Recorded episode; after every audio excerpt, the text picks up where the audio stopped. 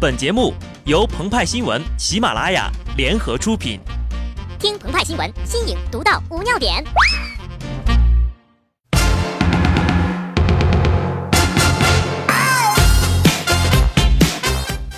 本文章转自澎湃新闻、澎湃联播。听众朋友们，大家好，我是机智的小布。很多年以后，当耶稣基督站在忏悔者的面前，一定会想起他去参加最后晚餐的那个夜晚。当时呀，赴宴的还有十二个门徒，一个个坐在椅子上，表情严肃，目光冷峻又满怀期待，活像等着老师训话的学生。把我的肉拿去当面包吃吧，把我的血拿去当葡萄酒喝吧，这都是为了纪念我。耶稣说：“我实实在在的告诉你们，你们中间啊，有一个人要卖我了。”门徒们心中或惧怕，或震惊，或愤怒。继而怀疑起自己来，他们一个个以痛苦的心情问：“是我吗？是我吗？”“是的，就是你。”耶稣指着其中的一个说道：“只有你带了手机。”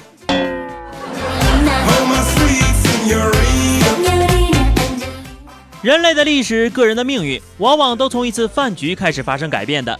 耶稣的最后的晚餐，无疑是影响最深远的一次饭局。和什么样的人组局，吃什么样的饭，影响着你以后会走什么样的路，得到什么样的结果。是三分钟搞定徐小平，还是欠全国人民一个道歉？在中国也有改变历史的著名饭局，比如刘邦与项羽的鸿门宴，刘备与曹操的煮酒论英雄，周瑜招待蒋干的群英会，赵匡胤的杯酒释兵权，等等等等。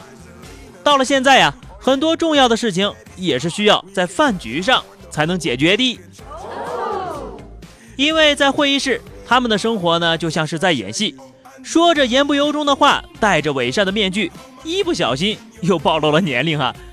而到了饭桌呀，上衣脱掉，面具脱掉，龟毛脱掉，脱个龟毛，起来嗨呀！事情就这样谈妥了。但是这个时候，一个幽灵，一个拍摄的幽灵在饭局徘徊。我们今天要说的是啊，中央电视台著名节目主持人白岩松。各位听清楚啊，是白岩松。他对于饭局偷拍是这样说的：公众人物恐怕不能去要那么多的隐私，而要管住自己的行为。多有见地，义正辞严，掷地有声啊！白岩松呢，针对的是这样一个事情。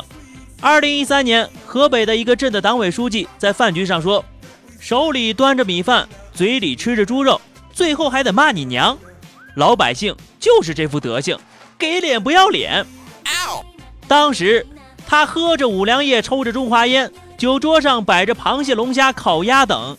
饭局中有人拍下了视频，传到了网上，这个书记自然也就悲剧了。又经历了很多的事情之后呢？饭局拍摄已经是天怒人怨。以前呢，大家吃饭只拍菜，倒也是人畜无害哈。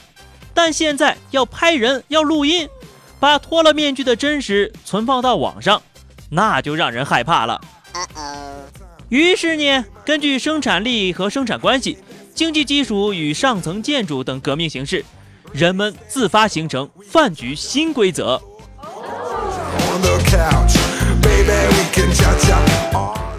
从明天起，做个幸福的人，喂马劈柴周游世界。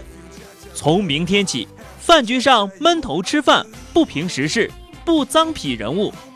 从明天起，微博上只贴美食，只评器材，只煲鸡汤。陌生人，我为你祝福，愿你有一个灿烂的前程，愿你有情人终成眷属，愿你在尘世获得幸福，面朝大海。春暖花开。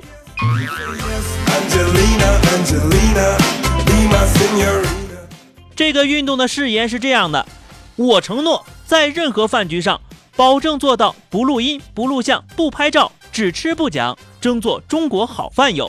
恳请各位朋友邀约饭局，欢迎各位朋友随时来电来函、短信、微信、私信，二十四小时不关机，专业吃饭几十年。你终生值得托付的好饭友，你值得拥有。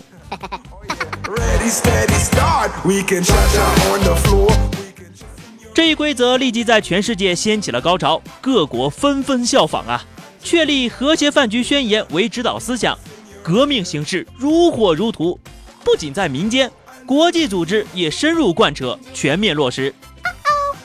四月九号深夜，联合国官微发布了一张照片，内容为潘基文与奥巴马、朴槿惠等人一起用餐。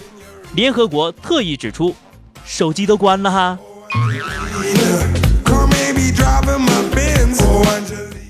不经意间呢，我们在生活方式上引领了潮流。前几天，英国媒体学会了一个新词儿 s t r i g h t man cancer，直男癌。这个中国网络用语指向的价值判断已为世界所接纳。之前呢，大妈、土豪等词语早已走出了国门，还有连泰森都害怕的城管。文化就是这么一回事儿，杜尚的一个小便池摆在展馆里就是艺术，深圳的一件校服挂在博物馆里那就是流行风向标啊。那套校服最近出现在伦敦 VA 博物馆里展出，展品还有注解呢。这个是在深圳的每个中学生每天都要穿的标准制服，很实用，而且非常舒服，所以很多学生毕业之后还会继续穿。校服已经成为了中国流行文化的一部分，连漫画和手办里都会出现。谁还会吐槽中国的校服呢？No fashion。从制定饭局规则到带动时尚潮流，哎呀妈，老让人激动了。